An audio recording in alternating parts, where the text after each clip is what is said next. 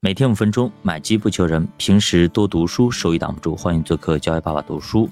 那最近呢，中国的这个呃银行可能不太太平啊。最近新闻大家看一下，基本上全部在反腐，对吧？呃，银行也查了很多。刚刚看话题上，光大银行成了反腐的重灾区啊。就是什么情况呢？就是这个时候呢，可能啊这种腐败的事情特别的多啊，包括那个呃体育界的啊足球。对吧？慢慢的蔓延到了其他一些体育赛事啊，这种反腐力度非常的大啊，态度也非常坚决。这一次的绝对绝对的是要动真格的。那现在呢，银行又开始进行一个反腐，呃，就是我们最近在聊这个银行危机，对吧？其实什么会造成银行危机？就是很多时候资本的介入，包括一些呃，就是腐败的东西出现啊。会造成这样的一个情况。那银行危机之后，那如果银行出现危机，那第一个受牵连的就是地产啊，就是地产，地产危机。那地产一旦出现危机，那就是六年啊，五到六年至少。那我的你可以想象，五到六年一直在跌吗？房价在跌，所有的股市在跌，所有东西在跌，你能想象吗？不不可以想象啊。损失损害非常的大，而且呢，可能波及到很多很多的面儿啊，就会造成一个金融的海啸。可以回顾一下当年的那个雷曼兄弟的一个倒闭，对吧？就造成了一个金融的海啸，波及到全世界，日子都不好过啊。所以呢，就是呃，还是要稳定啊，一切都要稳定，稳定才能。大粮食投资也一样，一定要稳啊，保住本金的前提之下，能够尽可能的获取一个高的收益，在控制呃一个有效的波动的范围内啊，自己能够承受的范围内去做，千万不要去做那些高风险啊、刺激的、超出自自己能力范围的。比方说，您有心脏病啊，您非要去蹦极，那您想想看，对吧？就太刺激了。比方说你。本身就恐高，你非要去到一个很高的地方，不行。你本身只能够承受百分之五的一个波动，你非要去投这种半导体芯片、TMT 啊，包括这种中概股，那您说下跌个百分之五十六十，您是不是已经绷不住了呀？是吧？还是那样子啊。最近有很多的伙伴啊，在后台私信主播来问。到底科创五零要不要走？到底 TMT 要不要走？到底这种传媒要不要走？等等啊，因为毕竟这几个涨得很凶猛啊，你去看一下半导体最近的那个 K 线啊，直接就是九十度不说吧，八十五度角往上蹭，往上窜，太凶残了啊！呃，还是那句话啊，您如果感觉不舒服，那您就减点仓。一直减到您感觉舒服为止，好吧？如果您觉得不舒服，表明它已经超出了您的能力范围，您驾驭不了了。比方说啊，咱比方说，本来您骑了一个黄牛，对吧？牧童骑黄牛，还骑着还挺舒服，没事，你想干嘛干嘛，你吹笛子，你哪怕在上面睡觉都没事，啊，很舒服。但这个时候突然，哎，给你换了一个座驾，骑了一匹马，哎，这这匹马呢？还是一匹汗血宝马，哎，跑得又快啊，颠簸的又大。这个时候你在上面，你吹，别说吹笛子睡觉了啊，你可能有一不小心就可能被他给震下来啊，摔到马下，把自己给摔伤。那你感觉就很不舒服。即使您骑的是一匹汗血宝马，对吧？那表明这个坐骑不太适合您，对吧？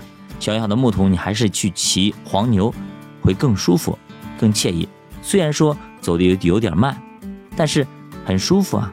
你别眼眼红别人骑的是汗血宝马，对吧？就是这样的情况啊！我打个比方，就这个就是这个例子啊。所以还是那句话，一定要舒舒服服啊，开开心心、快快乐乐的去过日子。投资也一样，没必要给自己找不痛快，好吧？那有些人说，那我能够承受得住啊。那我大家给大家说个逻辑吧，什么逻辑呢？就说现在涨得高不高？短期内涨得挺高的，也挺凶猛的。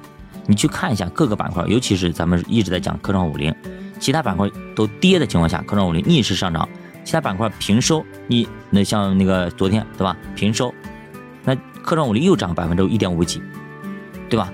别人涨个一一点五，它涨三个点，甚至四个点，就是这么凶残，啊，这么强势，一如既往的强，那表明现在就是它的风格，风来了，对吧？比如夏天了。那就是穿短袖，你别，哎呀，那冬天多冷啊，穿棉袄，那还没到冬天呢嘛，是不是？刚好轮到这个时候了，那就是这个季节，就是该穿短袖吃西瓜，是吧？所以呢，如果你前面都已经熬过去了，很痛苦的日子，你都埋伏了很久了，我相信你埋伏了一，如果是埋伏了半年、一年的，你现在涨这么一点点，你也不会说特别的兴奋吧，对吧？除非你。就是在最低点抄进去了，那你涨得特别兴奋，是不是？你没买过呀，你感觉有点恐高。就如果但凡是你对它很了解、很知道的话情况下，我想它能够涨到哪里，你心里应该有点数。比方说啊，你自己的孩子，他每次基本上啊，以前都是考班级里第一名的，是不是？偶尔有一次呢，可能考了一个发挥失误，考了一个班级的呃中等吧，啊中等水平。比如说一般一个班有六十个人，那他考了第三十名，对吧？你会有点失望。但是你知道我的孩子，他就是班级第一名的料，他这一次只是发挥失利而已，对吧？第二次，哎，他又考了班级的第三十名，甚至三十一名。你会失望吗？你也不会，因为这是你的孩子，你肯定知道他肯定会考第一名的。哎，你别说，第三次就真的考了第一名，对吧？你是你能因为他考了第一名之后就直接就不认这个孩子了吗？只赢了把他扔了吗？对吧？你也不会，你你会知道他这一次是在小学考了第一名，他以后上中学、上大学毕业以后他更有成就，对吧？这样的话你会啊守着他，哎，你会怎么样？你？自己心里很清楚啊，你会一直陪伴着他，让他成长成长，因为你相信他未来会有一个大好的前程。相反啊，如果这孩子就是您捡的啊，或者你就是租的，就是等于说反正是你您您可以把他给扔了啊，比如说或者是邻居家的孩子放你这儿了等等啊啊，你拿来吃的时候呢，他考了个班级的三十名，第二次又三十名。你心里觉得，哎呀，怎么考了三十名啊？对不对？然后你你想，你拿过来的时候他第三十名，第二次又三十名，想，哎呀，这拿到啥时候是个是个头啊？对不对？你非常想赶紧把他送回去，我不要这孩子不要了，对不对？以后有啥出息啊？没出息，对吧？你天天心就是昼思夜想呢，啊，就是把他给就是送回去。结果呢，第三次他考了他考了个第一名。哎呦，这个时候你赶，又赚大发了，赶紧把它扔了啊！趁着这个机会，赶紧把它送回去，送到他的亲生父母那里去，对吧？不要了，这孩子我不要了，是吧？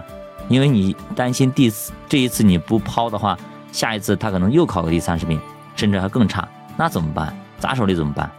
对吧？所以呢，就这样的两种心态，你你好好体会一下，你就知道你到底该怎么做了，好不好？因为呢，如果你对这个东西很了解，你会知道该怎么去操作。即使暂时的让他离开，也是为了更好的让他回来。啊，你得明白什么时候接，什么时候走。但是你如果是不懂、不了解、不熟悉，那我建议你啊，还是要么换个地儿，要么就减点仓，减到你轻松，不用去看，不用担心，这样为止。因为投资是让生活更美好，而不是让生活更烦恼。好不好？好，大家有什么疑问呢？也可以欢迎私信主播或者后台留言。好的，那么今天我们就就到这里啊，我们下集再见，拜拜！欢迎大家点赞、收藏、关注、转发、留言。